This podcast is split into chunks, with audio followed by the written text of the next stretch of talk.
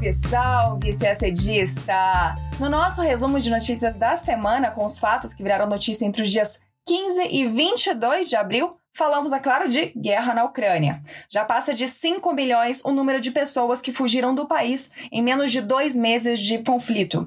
Em protesto contra a Rússia, líderes ocidentais abandonaram uma reunião do G20, mas os representantes brasileiros não aderiram. O Brasil já afirmou que defenderá a permanência da Rússia no grupo. E os reflexos da guerra já estão sendo mensurados pelo FMI. Um relatório do fundo reduz para 3,6% a previsão de crescimento da economia mundial mundial.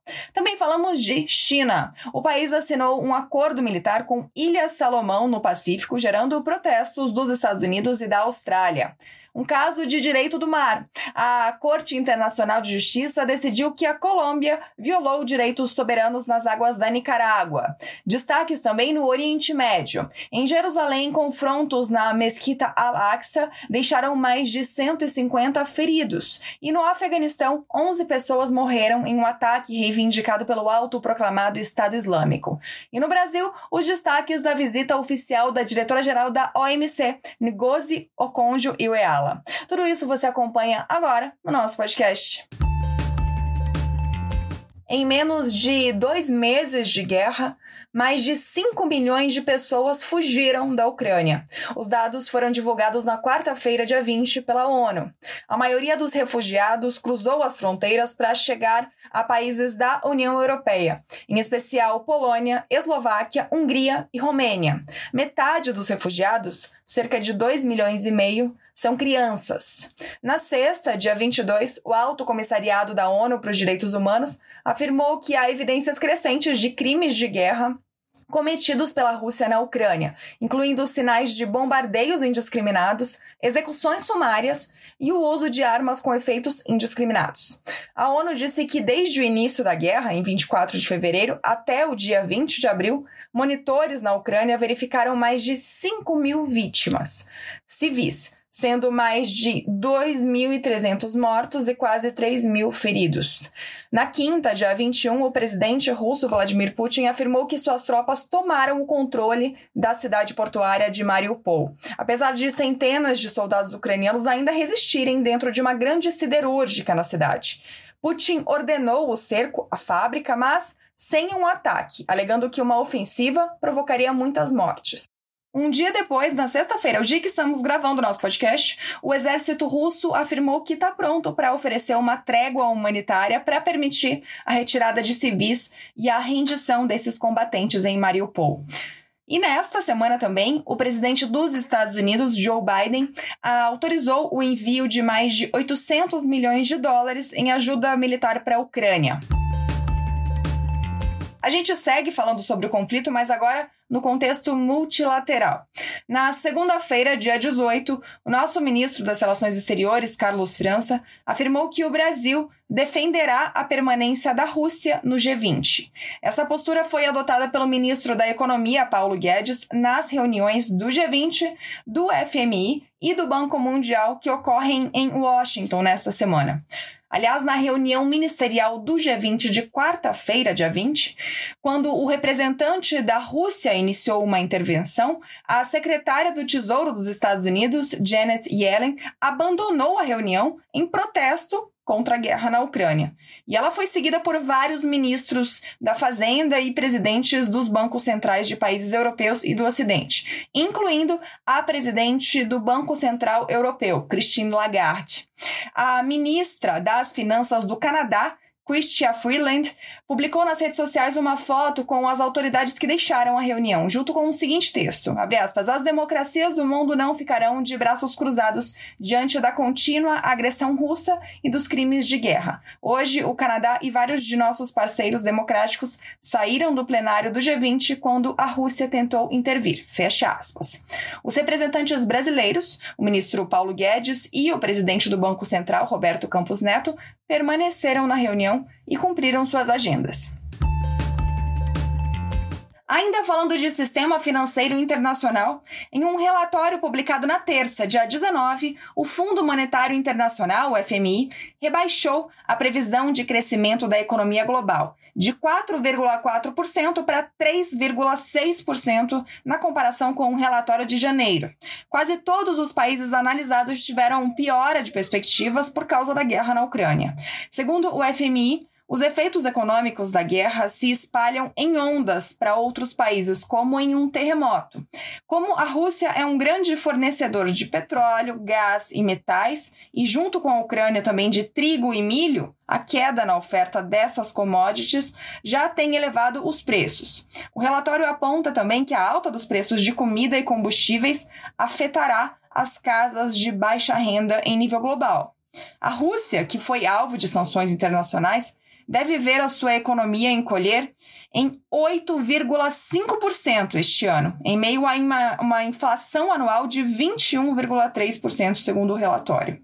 Em 2022, a inflação deve ficar em torno de 5,7% ao ano nas economias avançadas e em 8,7% em países emergentes e em desenvolvimento. A China é uma exceção. A alta de preços lá deve ficar em 2% ao ano. A previsão de crescimento do PIB chinês caiu de 4,8% para 4,4% na comparação com o relatório anterior do FMI. Ainda assim, está acima da média mundial. A redução de crescimento da China também piora as perspectivas para o Brasil, já que o país é o maior destino de exportações brasileiras. Pois então, vamos aos dados do Brasil. Quanto ao PIB, o Brasil deve se beneficiar da alta do petróleo e terminar 2022 com um crescimento de 0,8%. Quanto à inflação, o FMI prevê alta de 8,2% nos preços neste ano e 5,1% em 2023. O relatório afirma que o Brasil respondeu à alta da inflação com um aumento nas taxas de juros, o que pesará na demanda doméstica. Agora falamos de China. Na terça-feira, dia 19, o governo chinês anunciou a assinatura de um acordo com as Ilhas Salomão, um país que fica no Pacífico Sul, perto da Austrália e da Nova Zelândia. O acordo terceiriza a segurança no arquipélago para os chineses e coloca as forças de segurança chinesas à disposição do governo das Ilhas Salomão para garantir a ordem em caso de revoltas internas. A China também se compromete a proteger os equipamentos de infraestrutura do arquipélago e a responder a desastres naturais.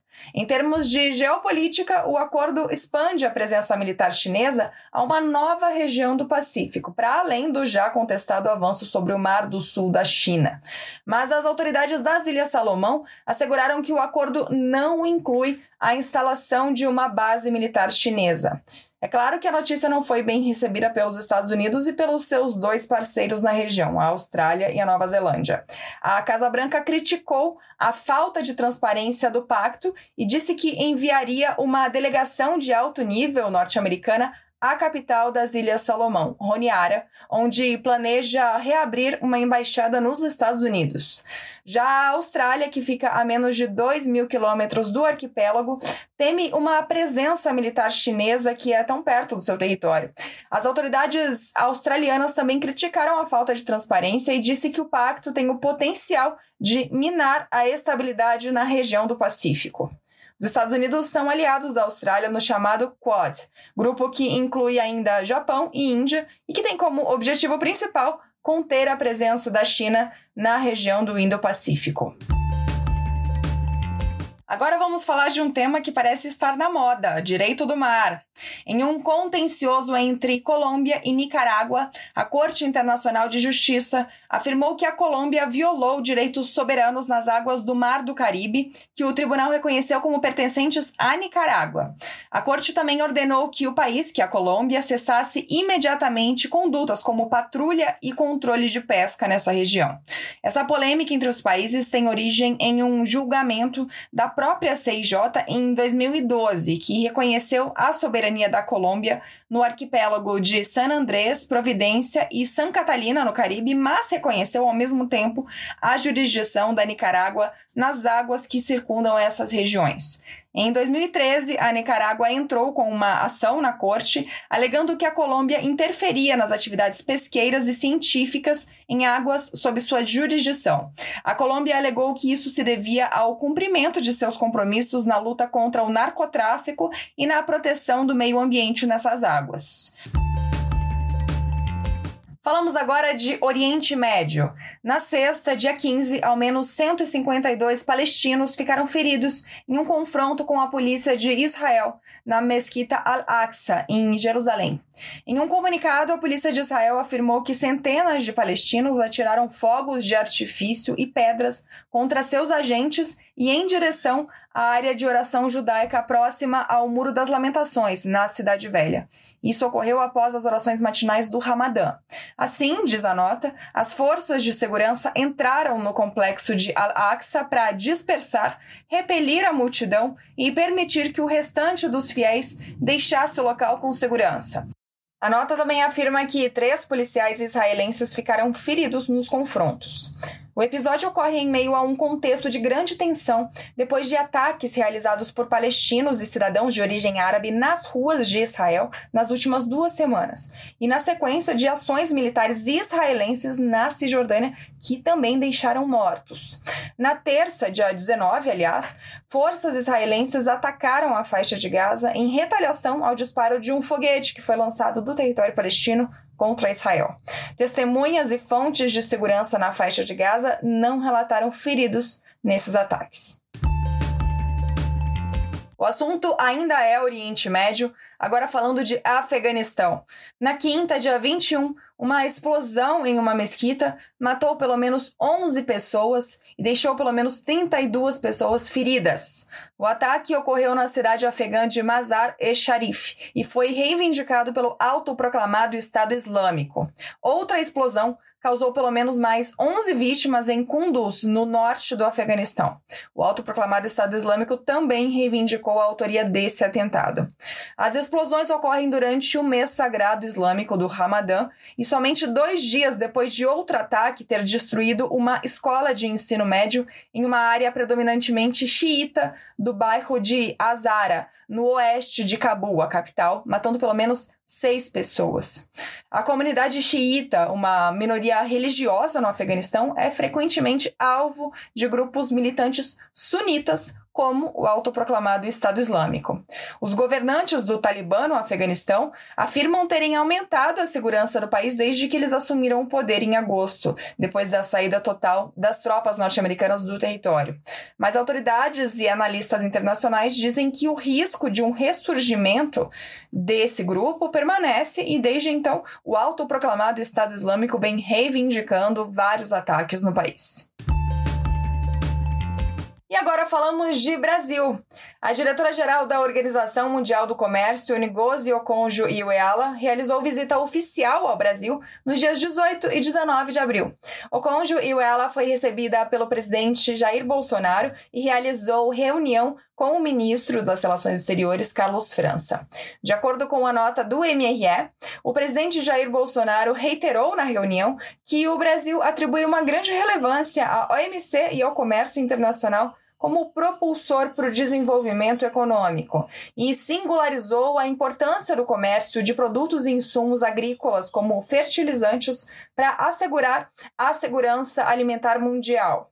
O ministro Carlos França manifestou a expectativa do Brasil de que a OMC possa contribuir para mitigar impactos da pandemia de Covid-19 e que possa também promover a resiliência das cadeias internacionais de produção e distribuição de alimentos. O ministro destacou o engajamento do Brasil nas negociações preparatórias à 12ª reunião ministerial da OMC com vistas a que a conferência alcance resultados em seus quatro principais eixos: comércio e saúde, subsídios à pesca, agricultura e reforma da OMC. A 12 reunião ministerial da OMC deveria ter acontecido entre novembro e dezembro do ano passado, mas foi adiada devido à alta dos casos de Covid-19 causada pela variante Omicron. Agora, a previsão é que ela aconteça no dia 13 de junho, em Genebra, E a gente termina o nosso podcast por aqui. Uma ótima semana, bons estudos e até sexta-feira que vem.